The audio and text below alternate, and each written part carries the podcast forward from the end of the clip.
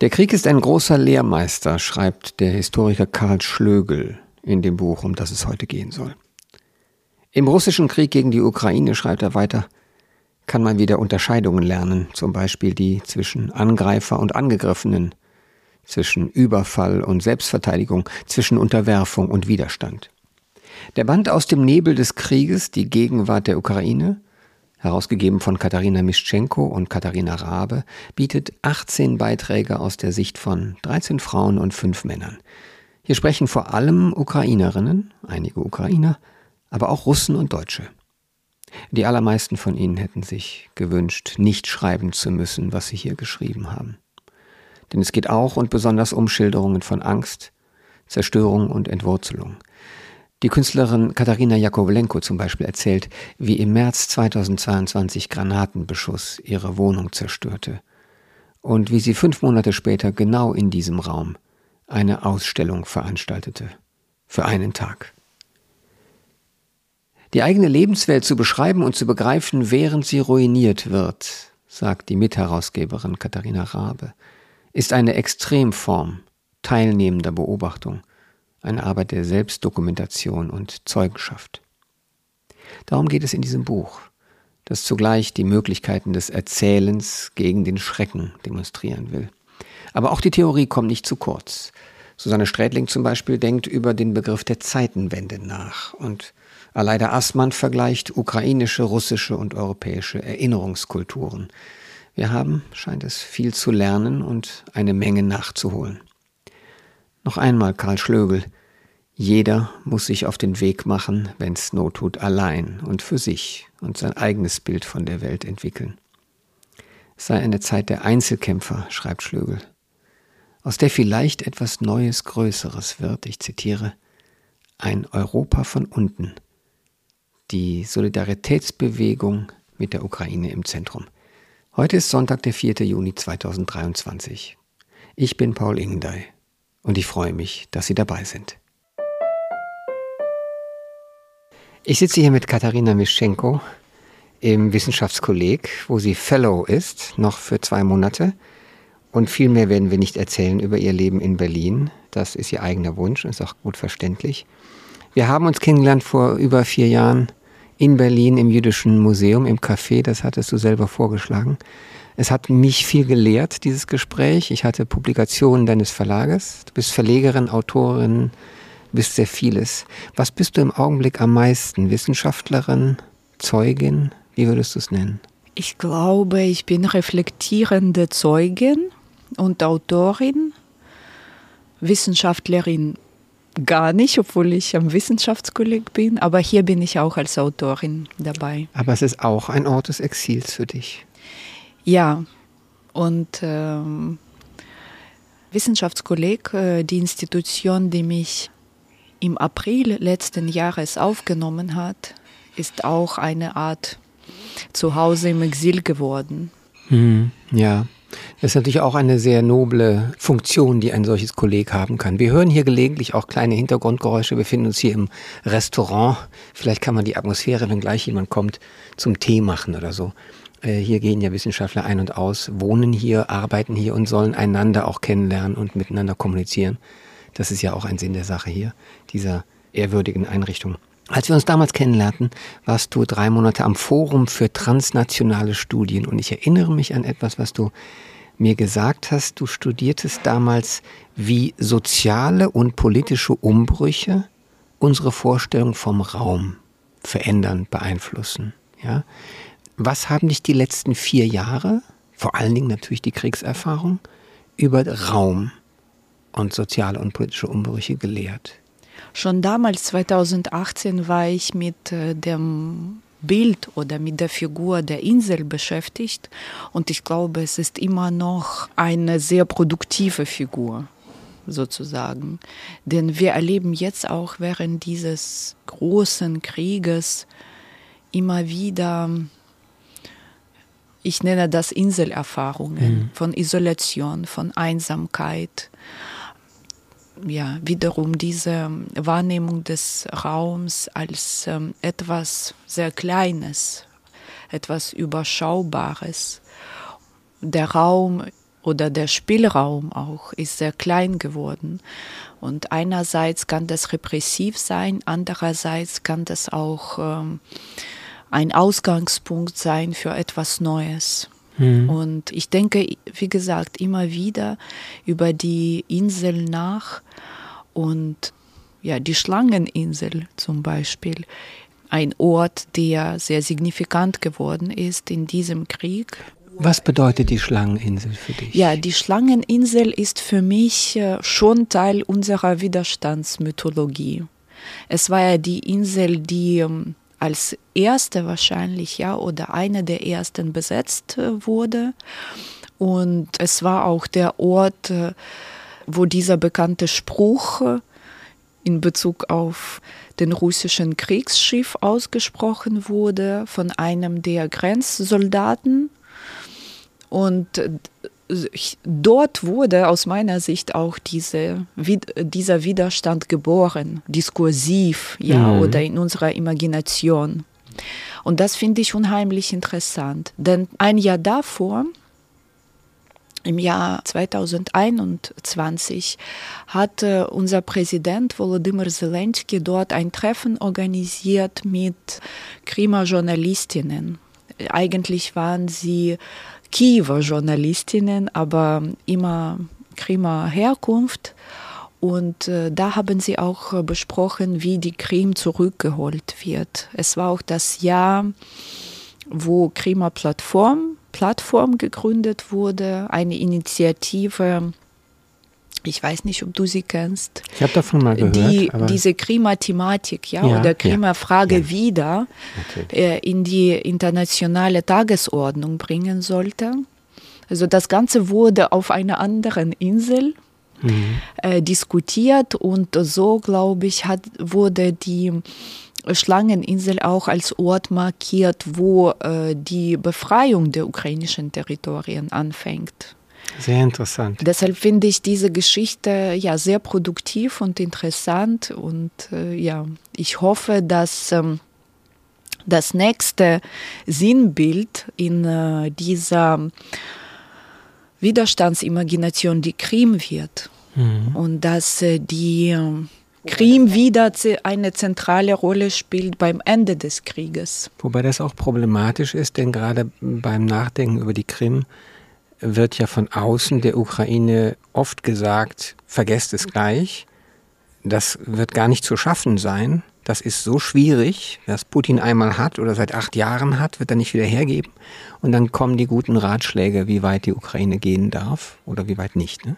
Ähm, es gibt noch eine andere Assoziation mit der Insel, die ich habe, wenn ich die Berichte, Erzählungen über das Schicksal im Donbass vieler Menschen sehe, die in ihrem eigenen Land im Grunde abgegrenzt und abgeschnitten sind, geradezu eingekesselt sind von der Besatzungsmacht. Das heißt also auch eine Inselsituation unfreiwillig im Donbass, im eigenen Land. Ja. Genau, der Krieg produziert sehr viele und sehr düstere, isolierte Räume. Und so ging es den Menschen, die auf den besetzten Territorien von Donbass geblieben sind oder bleiben mussten.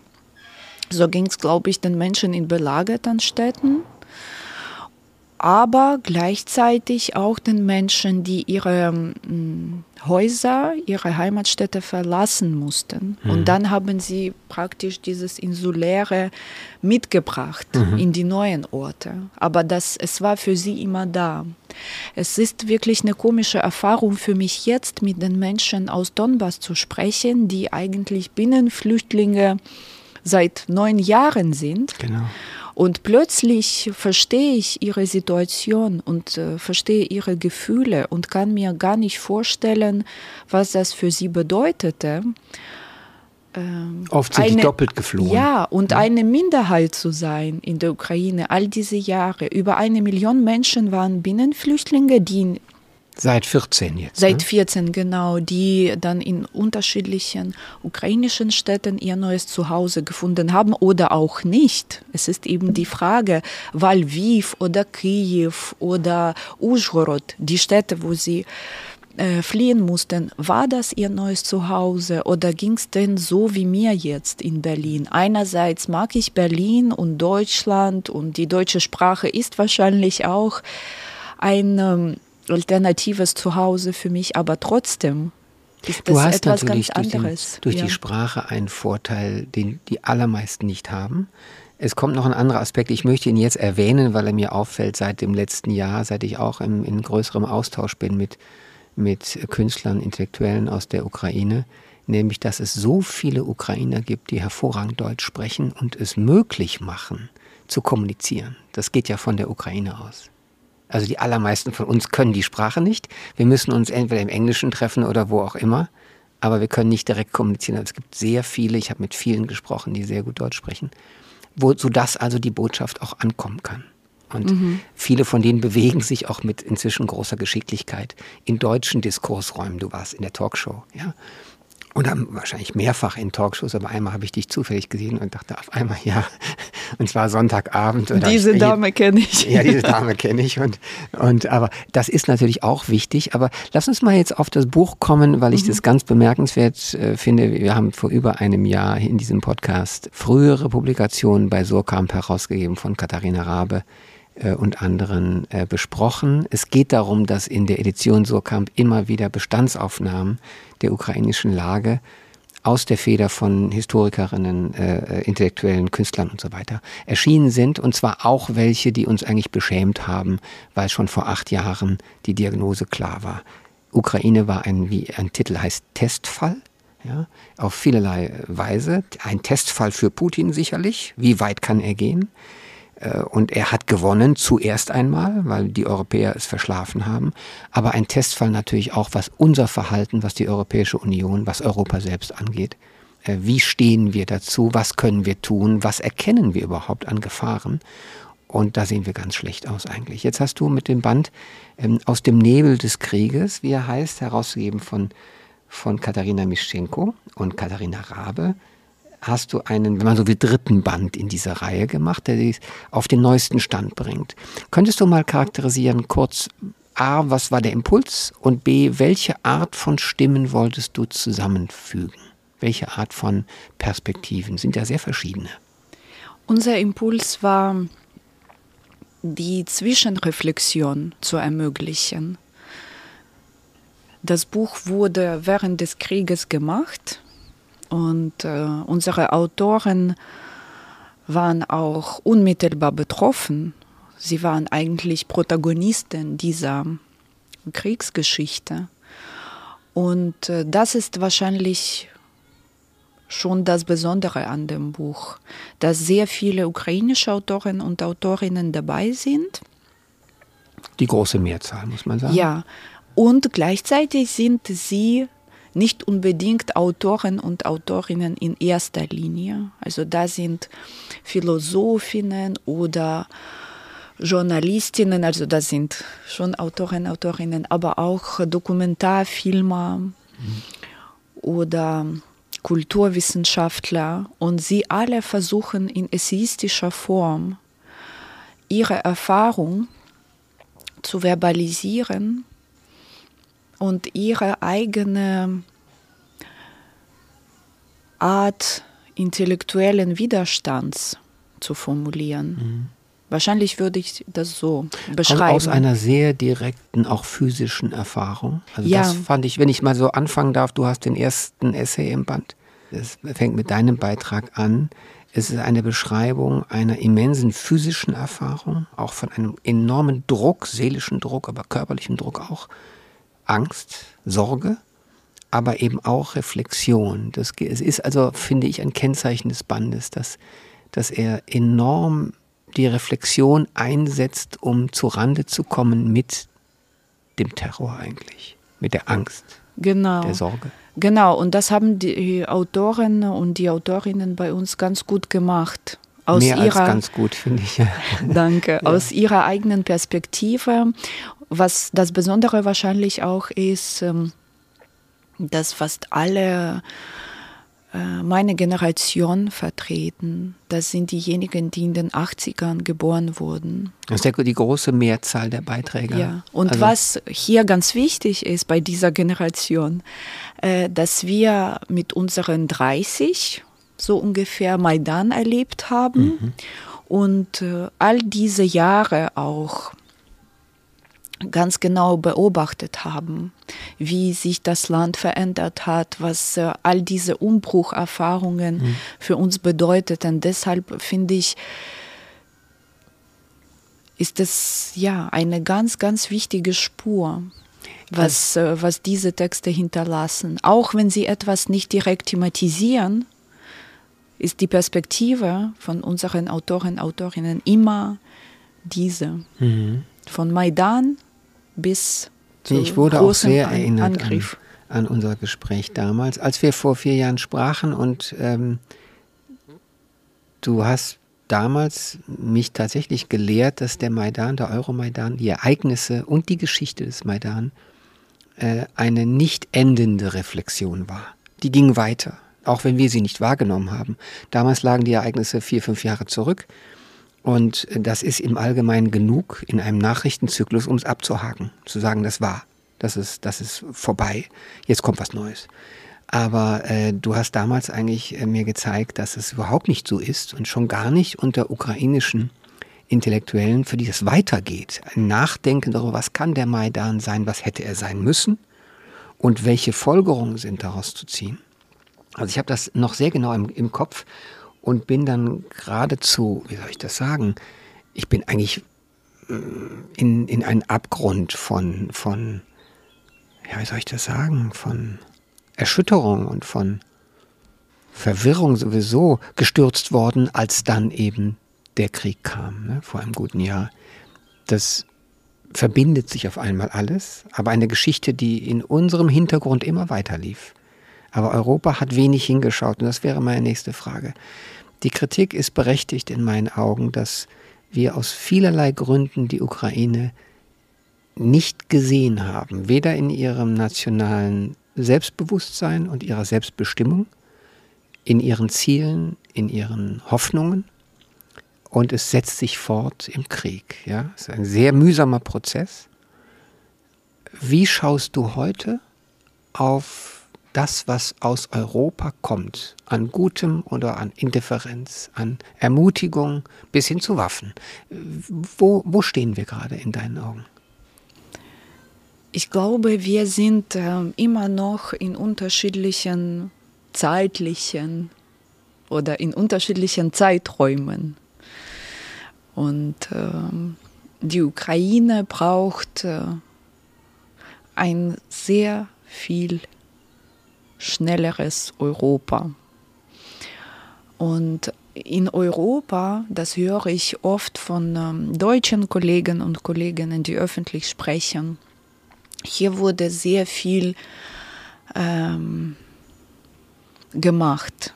Äh, vieles wurde neu reflektiert. Es gab die Zeitenwende, es gab un unheimliche Umbrüche. Und jetzt sind wir ich weiß nicht wo. Ich kann nicht sagen in einer neuen Zeit, aber bestimmt nicht in der alten. Wahrscheinlich noch in diesem Übergangsprozess. Und es ist alles sehr schön, dass diese Transformation auch hier spürbar ist. Und äh, du hast recht, die Ukraine wird jetzt äh, viel äh, mehr gesehen als früher, aber es ist immer noch nicht genug.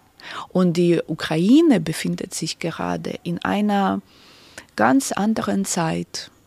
Und äh, diese Zeit ist gnadenlos. Mhm. Also das ist wirklich wahrscheinlich die beste Beschreibung dafür.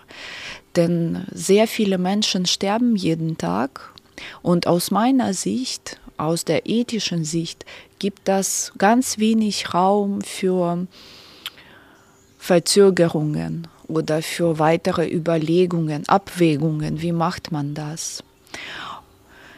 Ja, ungefähr so mhm. sind die, wir situiert. Da ist die Politik natürlich auch mit ihren Verfahren oft zu langsam. Mhm. Aber es gibt langsamere Politiker und schnellere Politiker. Zu unserer Überraschung haben sich die grünen Politiker zum Beispiel namentlich jetzt Anton Hofreiter, Annalena Baerbock, haben sich erwiesen als fix und lernbereit und haben Prinzipien über Bord geworfen, von denen wir vor anderthalb Jahren nicht gedacht hätten, dass sie über Bord gehen können.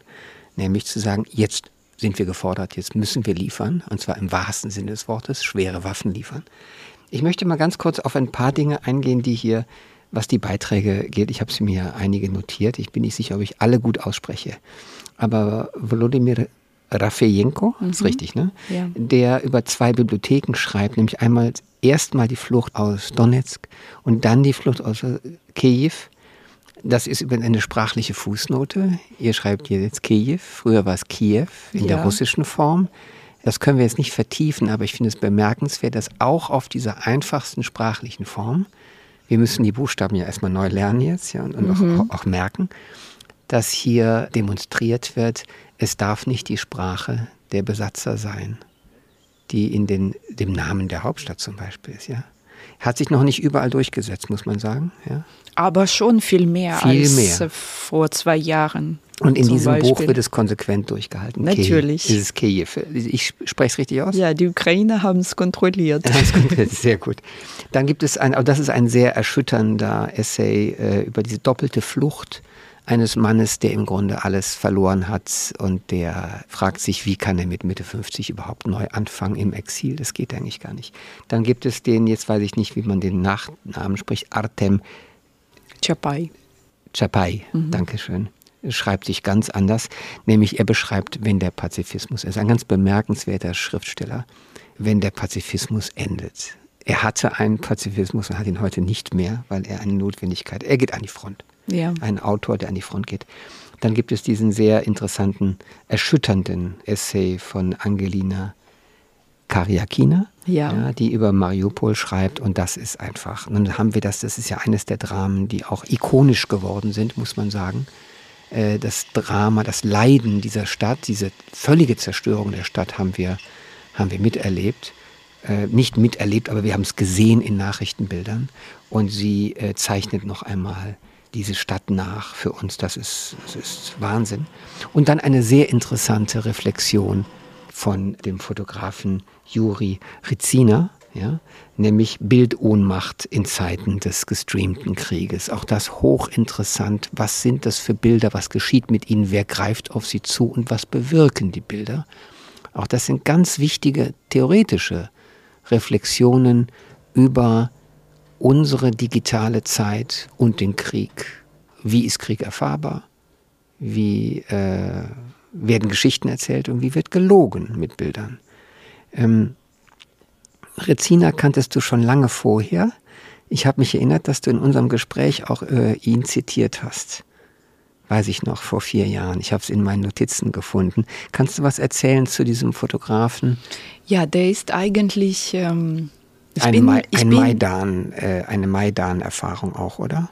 Ja, eine spezielle Maidan-Erfahrung. Der, der ist ursprünglich aus Lviv. Juri Hryzina ist Germanist, aber auch Arzt. Der arbeitet jetzt hier in Berlin in Charité. Und mhm. das ist eigentlich seine Hauptbeschäftigung. Als Arzt arbeitet. Als Arzt, mhm. genau. Aber äh, in seiner Seele ist er visueller Anthropologe, der hat auch einen ganz interessanten Dokumentarfilm über Maidan gemacht, Varta Odin.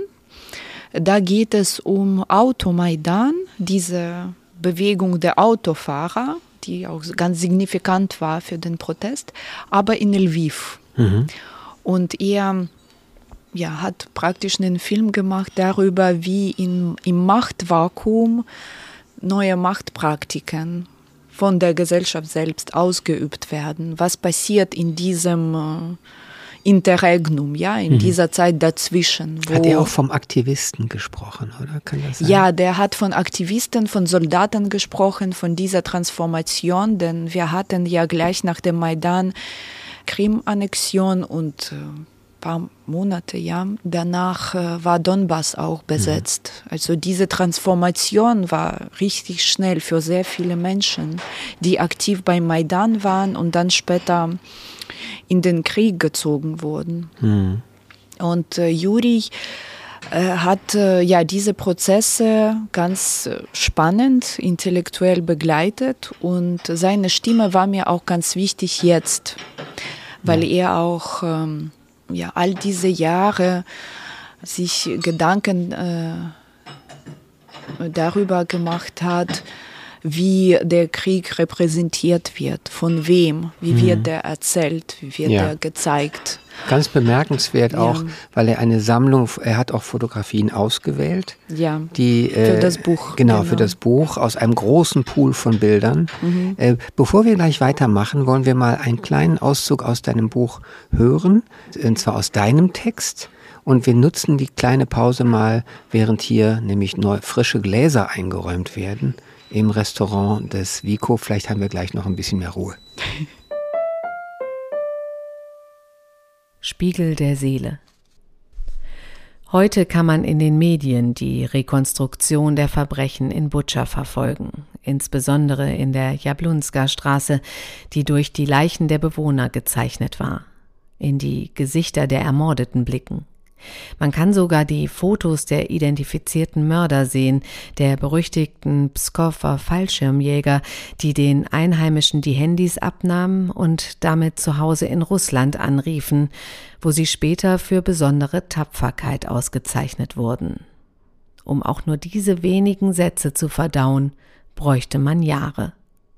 Und woher soll man erst die Zeit nehmen für all das erworbene Wissen? Das Stöhnen der Menschen unter den Trümmern von Häusern, die wegen des ständigen Beschusses nicht geborgen werden können. Exhumierungen, Übergabe von Leichen, Austausch von sterblichen Überresten, Verwandte, die zur weiteren Identifizierung der Toten oder dessen, was von ihnen übrig ist, DNA-Proben abgeben. Die Suche nach Verwandten unter jenen Überresten, über die schon die Würmer kriechen. Die massenhafte Verstümmelung des Menschlichen fragmentiert die Seele und ihre Zeit. Die Überreste des eigenen Selbst befinden sich irgendwo, nicht unbedingt alle an einem Ort. Etwas lebt in der Vergangenheit, ein Teil bleibt dem Alltag und der Sorge anvertraut. Manchmal gehen die Gedanken einfach verloren, Etwa 30.000 Vermisste. Diese Zahl finde ich auf der Seite der Internationalen Kommission für vermisste Personen, die der Ukraine bei der Identifizierung von Vermissten hilft. Verschwinden und Suchen als Existenzform. Parallel zu den Strafverfolgungsbehörden, internationalen Teams und zivilgesellschaftlichen Initiativen suchen auch ganz gewöhnliche Menschen nach Spuren, wie sie gerade können, für sich selbst, für das persönliche Archiv. Anfang Oktober lernte ich in Frankfurt zufällig eine Frau aus Butscha kennen, die wie ich an einem Workshop zur visuellen Anthropologie des Krieges teilnahm. Sie erzählte mir, dass sie die Straße mit ihrem Smartphone filmte, während sie mit ihren Kindern wegfuhr. Sie hat zerschossene Autos mit toten Menschen gesehen. Diese Videos zeigt sie den Deutschen, mit denen sie kommuniziert. Sie hat das Bedürfnis, über die Verbrechen, die sie gesehen hat, auszusagen, endlich gehört zu werden. Nach unserem Treffen wurde mir klar, dass die Zeugenarbeit das Bild des Opfers erheblich beeinflusst. Wenn man in den Geflüchteten oder den Ukrainern in ihrer Heimat nicht nur Opfer sieht, die man zutiefst bedauert, sondern Zeugen, dann wird auch dieser Krieg nicht als große Naturkatastrophe, sondern als kalkulierter Genozid wahrgenommen werden. Auch wenn das global gesehen nichts an der Tatsache ändert, dass mein Land ein Schlachtfeld ist und die Welt dieses schreckliche Sterben von Menschen innerhalb seiner Grenzen zugelassen hat. Jeden Tag leistet die Seele Zeugenarbeit, die auch eine Arbeit des Begreifens ist. Wie lässt sich das Unbegreifliche begreifen? Es ist möglich, wenn Tausende von Menschen an diesem kollektiven und so persönlichen Prozess beteiligt sind. Geschichten erzählen, Tagebuch führen, ein Smartphone benutzen, vor allem in der Besatzungszeit, vor allem ohne Internet und ohne Verbindung mit der Außenwelt als Mittel der Kriegsdokumentation. Miteinander zu teilen, sich zu kümmern, zu retten. In unserer Umgangssprache wird das Wort rausholen oft im Sinne von Herausforderungen bewältigen, alles aus sich rausholen verwendet. Seine direkte Bedeutung verbindet sich heute mit der Evakuierung anderer. Um zu begreifen und zu überleben, muss Rettung in Gang gesetzt werden, indem man anderen die Hand reicht. Nach den permanenten russischen Angriffen auf die Energieinfrastruktur entstanden überall in der Ukraine Punkte der Unbeugsamkeit, öffentliche Orte, an denen es Wärme, Wasser und Strom gibt. Für einen rein zweckdienlichen Ort ist das ein ziemlich pathetischer Name, aber ich fand ihn sofort sympathisch, denn in dem einfachen Akt einer Übergabe von Energie lebt in diesem Kontext die Menschlichkeit auf was als Vertrauensseligkeit erscheinen mag, wie vielleicht auch der Glaube daran, dass das Licht die Dunkelheit besiegen wird, führt tatsächlich zu dieser Unbeugsamkeit. Eine Frage, die mich sehr beschäftigt, ist die nach der Gerechtigkeit. Auch die wird in dem Buch gestellt durch äh, mindestens ein Essay, auch ein erschütternder Essay. Meine Idee von Gerechtigkeit von Stanislav Asejew der von der Folterung berichtet, der er unterzogen wurde, in einer Zeit im Gefängnis und im KZ. Die Lagerbedingungen, von denen dort die Rede ist, sind so fürchterlich, dass sie eigentlich jede moralische Frage erledigen müssten, die bei uns öffentlich noch gestellt wird. Dürften wir die Ukraine unterstützen? sollen wir schwere Waffen und so weiter. Ja, diese ganzen Fragen, die immer wieder auf die Frage Pazifismus, Einmischung, Nicht-Einmischung zielen, sind eigentlich erledigt, wenn man diese Schilderungen liest. Warum tun wir uns immer noch schwer mit einer klaren, also nicht nur in diesem Land, überhaupt, warum wird immer wieder in Zweifel gezogen, dass die Ukraine ein überfallenes Land ist, das sich wehren muss? Ist das erklärbar für euch? Ich glaube, das ist äh, auch mit der Ukraine verbunden, mit äh, dieser Vorstellung vom Land, äh, dass ähm, es weit ist. Also ich glaube, in der europäischen Imagination gibt es immer noch diese Entfernung. Wahrscheinlich ist es auch mit der EU-Grenze verbunden. Das heißt, es ist in der Nachbarschaft, aber immer noch nicht bei uns. Es ist sozusagen nicht bekannt. Es ist nicht bekannt und es gibt Möglichkeiten, nicht in diese Richtung nicht zu schauen. Mhm. Jetzt ist es äh, viel schwieriger geworden, aber trotzdem bleibt äh, diese Idee, der Krieg ist lokalisiert. Mhm. Der ist äh, in der Ukraine und die Idee der Waffenlieferungen und der ganzen Sicherheitspolitik im Moment, ja, oder der Unterstützung der Ukraine ist diejenige, dass äh, der Krieg äh, nicht außerhalb, ja, äh, sein soll. Also, also er darf, darf, nicht nach Deutschland kommen zum Beispiel. Auf Auch jeden nicht nach Fall. Polen kommen. Ja, ja, das darf zu uns nicht kommen, deshalb mhm. geben wir die Waffen. Ja, und aber wir müssen auch nicht eskalieren, damit er zu uns nicht kommt. Deshalb geben wir nicht auf einmal alles, was man braucht, sondern wir dosieren. Und wir wollen bisschen. Putin nicht ärgern. Wir wollen Putin nicht ärgern, aber wir wollen auch gut sein. Ja, ja wir wollen die Ukraine unterstützen. Und das ist, glaube ich, äh, im Moment der Strategie. Es ist diese leichte Ausgrenzung. Mhm. Nicht, ja. nicht so, wie es nach der Krim-Annexion war, dass, ja, dass sich jetzt plötzlich alle wundern, dass dieser Krieg schon neun Jahre dauert. Aber das war nie ein Wunder und mhm. es, es war immer da, es war immer bekannt. Aber irgendwie doch nicht so bekannt, wie, es, wie der heutige Krieg ist. Es war übrigens aus dem, aus dem Bewusstsein gekommen oder war war außerhalb unseres Bewusstseins, dass der Krieg andauert. Etwas, was länger dauert, daran gewöhnt man sich und dann ja. denkt man, wenn man nicht jeden Tag Nachrichten bekommt, dann ist schon. Ja, das läuft irgendwie. Es gibt einen ja. Status quo.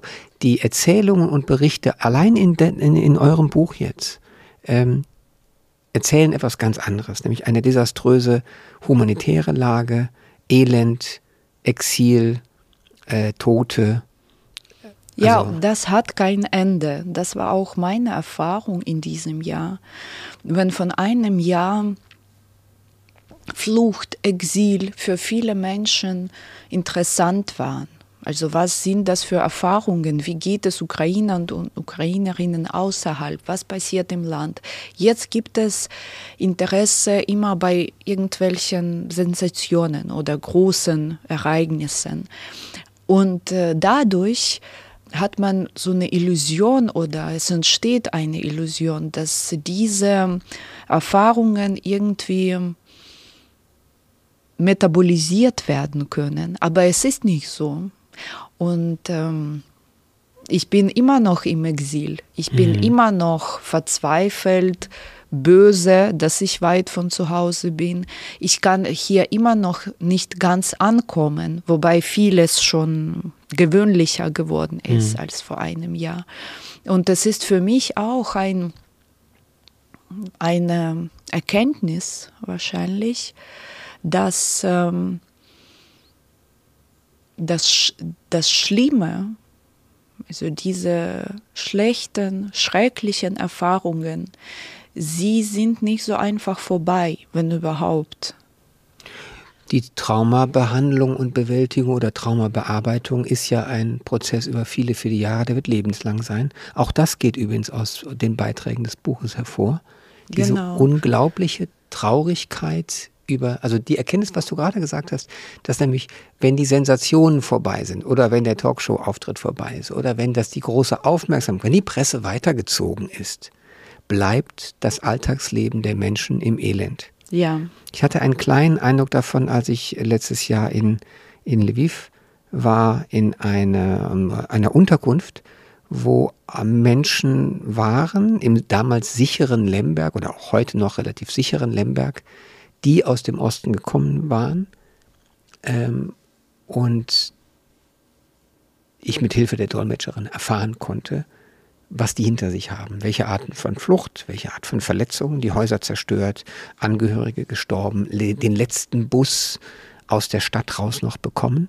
Menschen, sehr einfache Menschen, die ohne Perspektive im Westen der Ukraine waren, krank, praktisch mittellos, wartend. Und sie taten nichts. Sie hockten da, saßen da oder lagen dort in äh, groß, großen Räumen, viele Betten mit aufgehängter Wäsche. Und da wurde einem ganz klar, es gibt da keine Perspektive, weil kein Mensch kann, würde heute wagen, von Monaten oder Jahren oder welcher Zeit überhaupt zu sprechen. Es gibt ja keine Dimension, in der wir die Zukunft fassen können. Deswegen, auch das macht der Band. Der Band hat sowohl, also euer Buch hat sowohl diese Erkenntnisschraube, äh, nämlich äh, verstehen, re reflektieren, Begriffe finden für etwas, es muss sein, aber auch eine enorme emotionale Kraft, um zu zeigen, welches menschliche Drama, welche Traurigkeit ähm, da vor unseren Augen zu sehen ist. Ja, das hat mich, das hat mich wirklich tief beeindruckt. Ähm, und äh, die Traurigkeit ist immer noch da. Und jetzt ist die Frage, wie kann man das stoppen?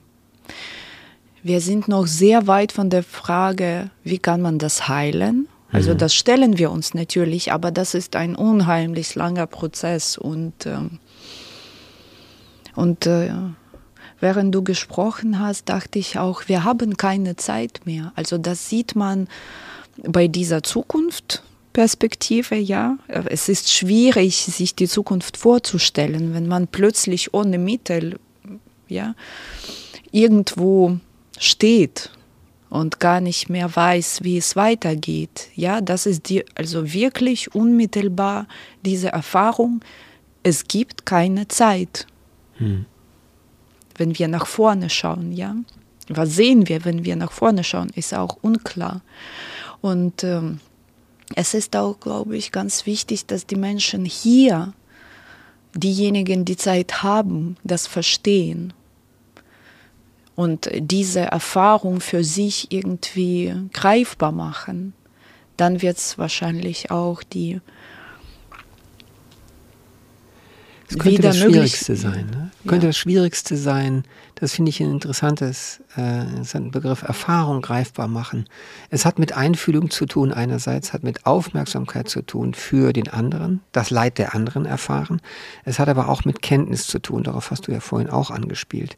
Ich fand das sehr interessant, das wäre eine eigene Sendung eigentlich zu reflektieren über den Osten als Imaginationsraum voller Vorurteile, von Vorurteilen besetzt von westlichen Vorteilen über den Osten. Nicht von ungefähr hat äh, seit Timothy Snyder sein Buch Bloodlands geschrieben hat, er hat auch da von diesem Raum geschrieben, auf dem das Morden stattfand. Und zwar praktischerweise für die westeuropäische Imagination, nicht nur die deutsche, generell. Das Leid und das Töten nach Osten abschieben heißt ja auch in einen unbekannteren, größeren Raum. Und wir füllen diesen Raum mit Fantasien, aber wir kennen ihn real sehr schlecht. Das geht ja vielen Menschen so. Ich finde es interessant, dass hm, der Historiker Karl Schlögel, der ja auch in eurem Band vertreten ist, ganz früh, vor acht, neun Jahren, reflektiert hat darüber, dass selbst er als großer Russlandkenner, der sowjetische Geschichte rauf und runter kennt, der wichtige historische Werke geschrieben hat, dass er selbst eine Art Mea culpa gesprochen hat, sagte, ich habe die Ukraine durch sowjetische Augen gesehen. Es ging gar nicht anders. Die Geschichtswerke sind von Russen geschrieben oder großenteils von Russen. Inzwischen gibt es eine neue Rezeption ukrainischer Historiker. Und es gibt ein neues Bewusstsein. Aber das war vor in den letzten Jahrzehnten so nicht da. Und selbst eure Staatsgründung, ja, eure Unabhängigkeit ist fast nebenbei gelaufen, weil es so viele andere gab, die auch unabhängig wurden. Vielleicht waren wir überfordert. Vielleicht haben wir einfach die Komplexität dessen, was da geschah, überhaupt nicht erkannt. Das ist übrigens mein Gefühl, wenn ich euer Buch lese, dass die Vorgänge so komplex sind, man kann nicht alles sehen und man ist manchmal einfach, einfach blöd in der, in der Rückschau und sieht, wie wenig man erkennt. Es gibt ja viele, auch die es öffentlich sagen. Steinmeier hat es ja selber gesagt, wie wenig, wie falsch es war und wir reden jetzt von einem Mann, der Jahrzehnte im politischen Geschäft war, der immerhin den Anstand hatte, es zu sagen. Nicht alle haben den Anstand, ja. es zu sagen. Ja? Eben, und das, was lehrt uns? Äh, ja, ja. Äh, diese, äh, das ja, sind diese Neuerfahrung. Und ich denke, da muss man wahrscheinlich mehr Vertrauen haben für ukrainische Position und nicht aus der belehrenden, ja, oder sehr ähm, ruhigen, objektiven Perspektive mit der Ukraine heute umgehen. Denn wenn all diese Jahre einiges oder vieles übersehen wurde, ist wahrscheinlich jetzt die Zeit, anders zu agieren und sich selbst ein bisschen weniger zu vertrauen, sondern dem anderen zuzuhören. Ja, würde ich absolut sagen. Katharina, ich glaube, wir lassen es hier. Ich kann dieses Buch nur wärmstens empfehlen. Äh, du hast äh, in deinem wirklich bewegenden Essay Spiegel der Seele von dem sowohl dem physischen Empfinden als auch vom Reflektieren der Notwendigkeit. Vielleicht ist es ganz wichtig, äh, unseren Zuhörerinnen und Zuhörern zu sagen, immer wieder nahezulegen, dass ähm, es gar nicht geht ohne mitleiden, mitempfinden. Ja, das ist tatsächlich neben dem ganzen Theoretischen, was das Buch auch enthält, weil das die Edition Surkamp ist sich was schuldig. Ja, und Katharina Rabe, die eine langjährige äh, Osteuropa-Expertin und großartige Lektorin ist, sie garantiert ja für das Intellektuelle auch dieses Programms, aber es ist eben auch so emotional, dass ich glaube, es ist eine Lektüre für, für jeden Deutschen, um mehr zu erkennen und mehr zu verstehen. Ich wünsche dir jetzt einfach viel Glück für die Zukunft und dass wir uns bald unter schönen, guten, hoffentlich friedlicheren Umständen wiedersehen, wo auch immer. Dankeschön. Danke dir. Aus dem Nebel des Krieges, die Gegenwart der Ukraine, herausgegeben von Katharina Mischenko und Katharina Rabe, ist im Surkamp Verlag erschienen, hat 283 Seiten und kostet 20 Euro. Die Texte aus dem Ukrainischen wurden übersetzt von Lydia Nagel, die aus dem Russischen von Christiane Körner und der Beitrag aus dem Englischen von Philipp Goll. Die Lesung aus dem Buch besorgte meine Kollegin Katrin Jakob. Die heutige Folge des FAZ Bücher Podcasts wurde produziert von Kevin Gremmel. Wenn Sie uns schreiben möchten, unsere E-Mail lautet bücher-podcast at faz.de, Bücher mit UE. Am kommenden Sonntag hören Sie eine Aufnahme aus dem Freien Deutschen Hochstift in Frankfurt am Main mit Tillmann Spreckelsen und Heiko Raulin. Ein Abend nämlich zu Ehren von Ludwig Tieck. In 14 Tagen ist dann wieder Kai Spanke mit Sachbüchern dran. Diesmal spricht er mit Silke Ohlmeier über deren Buch Langeweile ist politisch. Wir hören uns wieder, sofern Sie mögen, am 2. Juli. Bis dahin, machen Sie es gut.